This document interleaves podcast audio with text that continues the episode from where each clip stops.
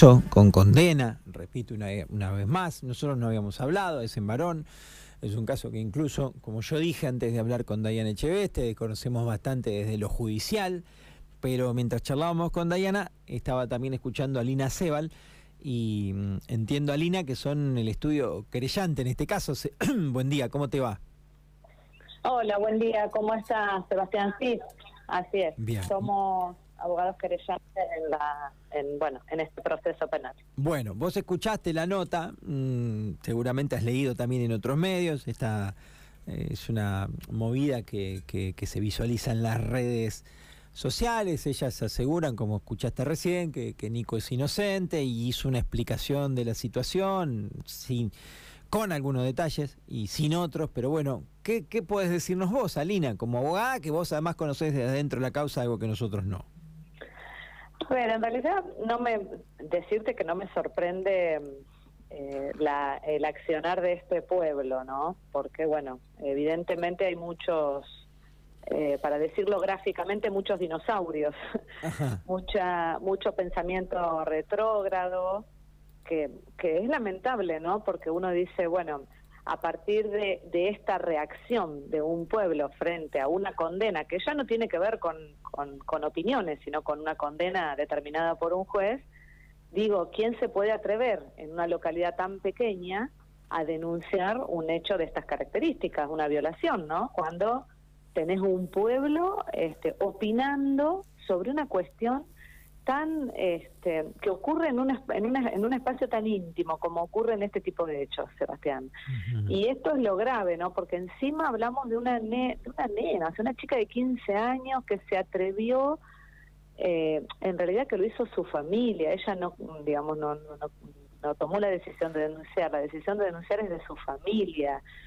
Eh, es, es muy grave lo que se está haciendo desde el punto de vista social en esta localidad, ¿no? Porque si hay algo que tenemos claro quienes trabajamos en este tipo de, causas, es que justamente eh, no hay un estereotipo de, o un perfil de, violador o un perfil de abusador. Eh, precisamente, eh, muchas veces nos sorprenden las personas que, que cometen ese tipo de hechos porque son personas que tienen ese perfil del que hablaba esta joven, ¿no? Eh, buena persona, popular, conocido, simpático, agradable. Nadie podría pensar que esa persona puede cometer un hecho de estas características.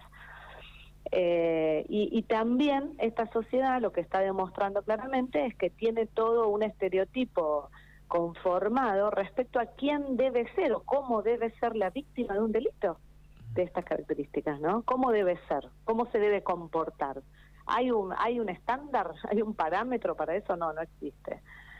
Eh, bueno, esto, esto es lo que, lo que sorprende y lo que particularmente enoja de este accionar social en, en esta localidad, que por supuesto no es todo el pueblo, es un, es un, un, grupo de personas que lo están haciendo público y tratando de sostenerlo públicamente, pensando que con esto van a poder revertir una decisión judicial que está basada en pruebas, ¿no? Porque esto es lo a esto es a lo que tenemos que ir.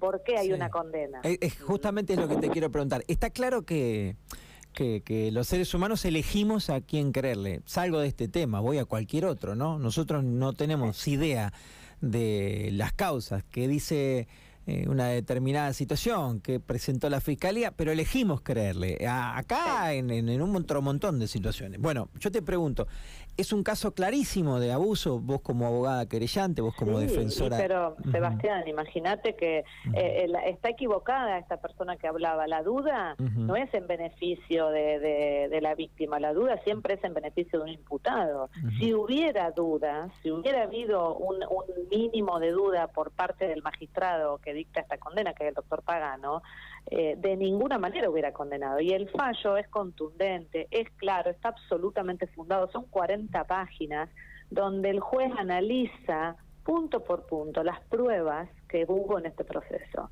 Los testimonios que acercó la defensa, de, además agrego una cosa, no es solamente un imputado, acá hay dos imputados condenados. Este hecho fue cometido por dos personas. Al otro no se lo nombra, pero fue cometido por dos personas. Entonces, todas las pruebas que se reunieron en este proceso este, obviamente le dieron al juez la suficiente certeza para poder decretar una condena. Entonces, esto es lo que, a ver, hablar de que el juez, vos lo conocés al doctor Pagano, que tiene miedo de dictar una condena absolutoria en un fallo, no. O sea, los jueces no, no, no se rigen por estas pautas que tienen que ver con lo social. Los jueces se rigen por las pruebas que reúnen en un proceso y hablan a través de sus sentencias. Y la sentencia del doctor Pagano está absolutamente fundada y es condenatoria de esta de este hombre y de otro joven que como al momento del hecho era menor de edad le decretó la responsabilidad penal y ahora la justicia de familia deberá decretar la, pena. Eh, pero bueno, Alina, esto. Sí.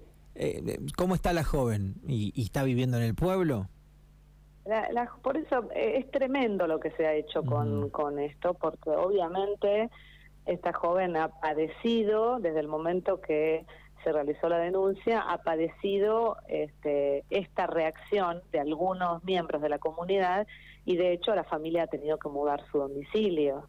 Eh, para poder darle a esta joven un entorno contenedor, este, para poder lograr que salga adelante, más allá, digamos, del hecho que de por sí le ha, le ha traído un montón de cuestiones que tienen que ver con su psiquis, eh, esto, o sea, además le sumamos a eso esto, la, la, eh, el escarnio social basado en esto que te digo, en, en en personas que tienen un pensamiento absolutamente retrógrado. Porque como vos decís, Sebastián, es cierto, todos tenemos derecho a opinar y a pensar y a creerle a quien queremos. Ahora, cuando tenemos una sentencia, bueno, nuestra opinión ya pasa a otro lugar. Sí, no, ya ahí tenemos que decir, bueno, a ver, ¿por qué lo condenaron? ¿Cuáles fueron los fundamentos? Hay fundamentos para condenar. Eh, no, yo igualmente eh, digo que elegimos a quién creerle. No creo que tengamos derecho de opinar de cosas que no conocemos. Es como si yo opinara de una causa que no tengo ni la más pálida idea. Pero Exacto, eh, eso de opinar acerca de la víctima, o sea, es, muy, es muy grave lo que se hace, porque esto, lo que no está entendiendo el pueblo de Colonia Varón, es que está delimitando, le está impidiendo a cualquier persona, mujer o u hombre que haya sido víctima de una situación parecida, a denunciarla. Mirá, mirá el riesgo al que se somete quien denuncia en Colonia Varón un hecho de estas características. Ah, un ah, escarnio público. Alina, y saliendo un poquito de este tema, vos recién decías, eh, juez Pagano, qué temor puede tener o, o de qué forma el tipo va a cambiar un fallo eh, por alguna presión. Pero te, pregunto, a ver, quiero irme, quiero ser mm, bastante cuidadoso en el tema. Eh, porque soy papá, soy papá de una nena y soy papá de un nene también, y porque ya aprendimos bastante de cómo tratar estos temas, y por eso quiero ser eh, lo más respetuoso posible y quiero que vos me, ayudes, ahí que me entiendas. saliendo de este caso, de este caso de tu, de tu defendida y este caso de varón, en algún caso, que tampoco voy a dar nombre, pues no, sé si es bueno hacerlo o no, aunque fue de público conocimiento, en, en, un fallo los jueces sí hablaban un poco de esto, de la presión, del feminismo, de ciertas cuestiones, un caso que después el tip termina incluso eh, dando vuelta, no hablando de inocencia, pero dice, che, tenemos que volver a hacer este proceso porque justamente está mal. Hay un poco de temor, a ver, vos sos mujer de mucho carácter, eh, una mujer, mm, sos abogada, que, de, pelear causas y sos siempre muy comprometida. A ver, hay una especie de, de temor en la justicia. Hay, está esta cosa de decir, che, mira, en una situación que de un lado haya una mujer y de un lado haya un hombre, si no está demasiado clara, demasiado claro lo que pasó, siempre la razón hoy va a ser, hay un poquito de esto, hay un extremo, está pasando, salgamos de tu caso, Alina, y ayúdame con tu mirada de, la experiencia además y de mujer. ¿Hay igual algo de esto? No, no lo creo. Sí creo que se, que se toman muchas medidas este, preventivas y en algunas medidas preventivas puede haber alguna injusticia porque muchas de las medidas que se toman de manera preventiva a veces no tienen el grado de certeza que tiene un proceso que llevó adelante un juicio. En esas medidas preventivas puede haber eh, a resoluciones que quizá no tienen el fundamento adecuado y que lo encuentran después. Mucho preso eh, inocente, digamos, en ese caso. ¿Mucho qué? Que eso puede llevarte a que el que esté preso después a la larga sea inocente. No, no, no, no, ah, no me refiero ah, ah, a, personas privadas de su libertad, me refiero a una demora que a veces se realiza en función de una denuncia y que se, se hace una demora que digamos que, que implica que esa persona por un tiempo determinado, eh, por unas horas o por lo que sea, tenga, esté privada de su libertad y después recupere su libertad. Esas, ese tipo de medidas que son preventivas, porque son cuando se toma una denuncia, pueden a veces no ser justas, pueden no encontrar fundamento.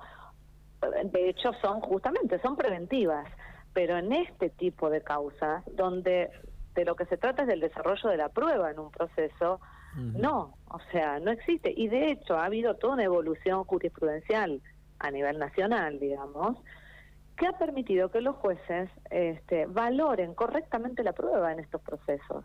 Eh, eh, interpreten y hagan la valoración de, acuerdo a la con perspectiva de género. Pero esto no quiere decir, porque si no nos ponemos en un lugar de, eh, de que porque la que denuncia es una mujer todos los hombres son condenados. No, esto no es así.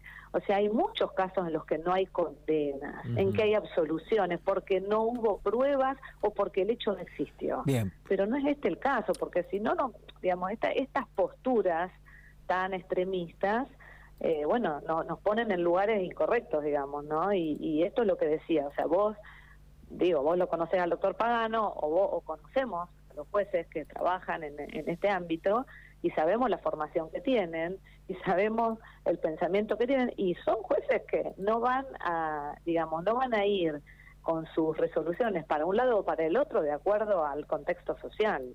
eh, y por otro lado, después está el Tribunal de Impugnación Penal, que viene a ratificar esta sentencia o no. Este, o sea que esto, eh, básicamente, bueno, en este caso, el abogado defensor, que lamento que no se haya podido comer el asadito con la familia, tendrá que impugnar, tendrá que seguir trabajando. Y, y, y, todas las defensas que hizo dentro de este proceso y las pruebas que pretendió que no se contemplaran, porque hubo hasta pruebas de fotos de lesiones de la víctima, no se le hicieron lugar. O sea, pretendía que no se incorporaran en la causa. Entonces acá se está contando una, una eh, no se está contando la verdad, se está contando